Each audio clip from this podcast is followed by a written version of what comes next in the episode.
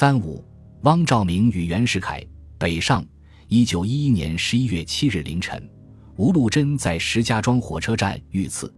就在北方革命党人最优秀的领导者身首异处前几个时辰，北京刑部诏狱大门缓缓开启，三名囚犯被释放。走在前面的那个人叫汪兆铭。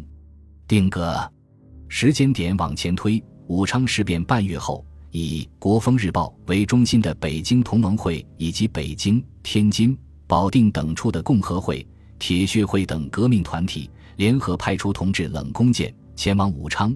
请求派人北上主持革命。武昌战事正紧，为什么北方的革命要请求湖北的支援？显然，北方同志等待的不仅仅是一个领袖，他们更需要的是湖北军政府的经济支援。冷弓箭十月二十五日自北京启程，沿京汉线到了孝感，火车停开，他只能步行，一共走了十天，十一月九日才抵达武昌。他这才知道。在这些天的辛苦跋涉中，北方的局势已经发生了怎样翻天覆地的变化？山西独立，吴禄贞受山西巡抚，娘子关和谈，燕晋联军组成，吴禄贞被赐于石家庄。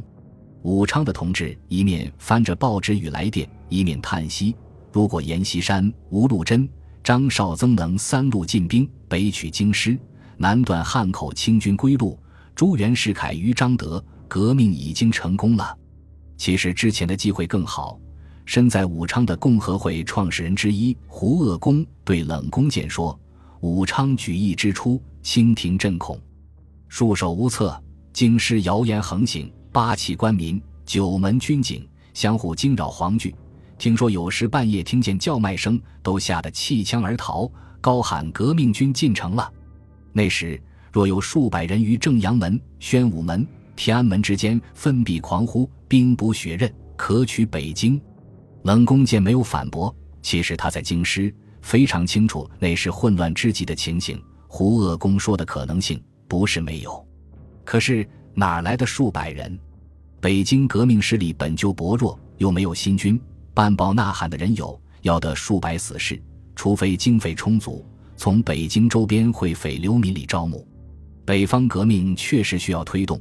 胡鄂公转头对黎元洪说：“如今吴禄贞被刺，北方军政大权一统于袁世凯之手。有消息说过几天，他就会自张德进京。这一来，北方革命形势将更趋暗淡。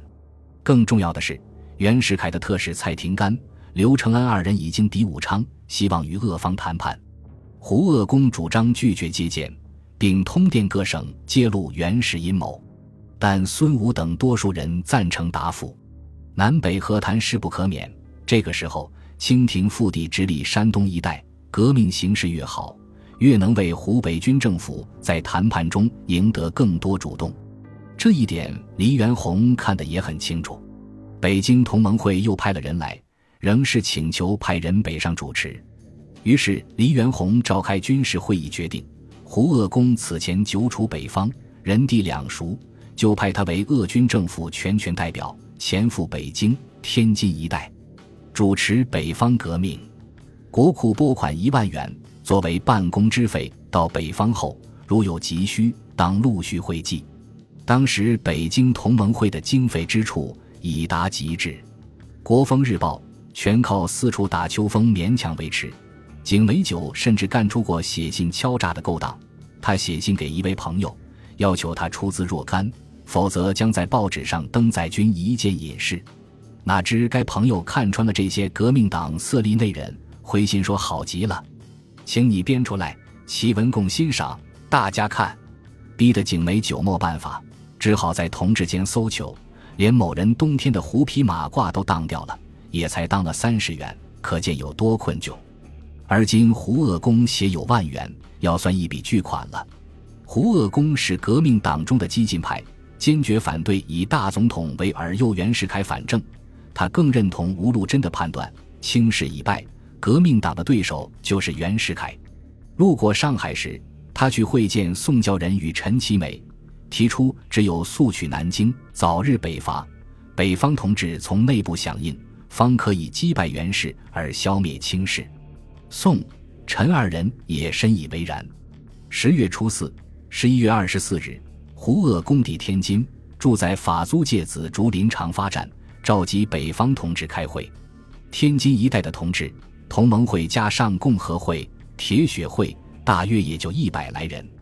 这一天，正好山东巡抚孙宝琦通电全国，宣布取消十一月十三日发起的山东独立。据滦州来的同志说，二十镇官兵颇有加入革命团体者。本来希望山东独立，与滦州互相呼应，可以择机起义。现在山东十一天即取消独立，对士气肯定打击很大。但滦州仍是北方局势最大的希望。虽然张绍曾已被清廷免去统治职务，离开滦州，但各营士兵加入铁血会的人极多，尤其三位营长施从云、王金明、张建功都是铁血会成员。问题是这几位关系一般，互相猜忌，不能协同作战。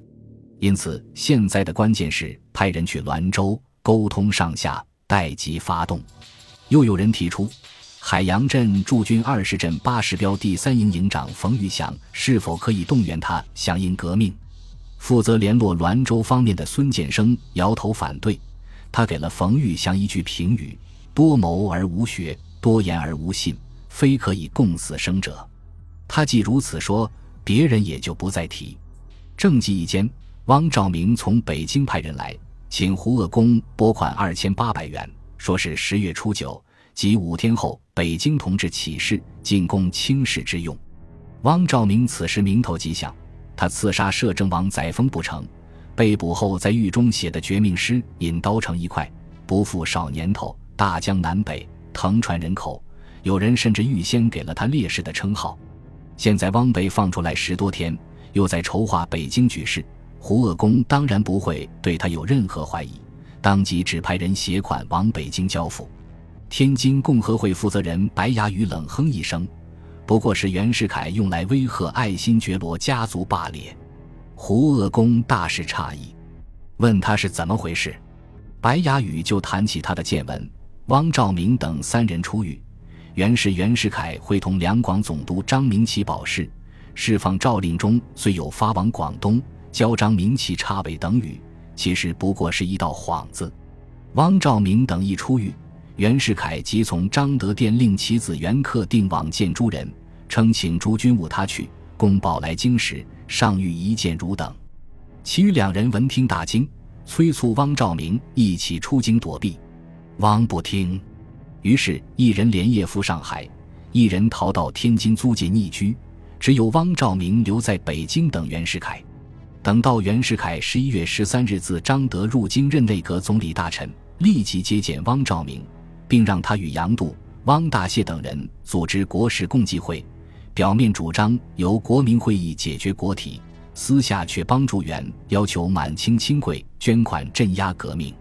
我听说那个国事共济会很快就解散了，是。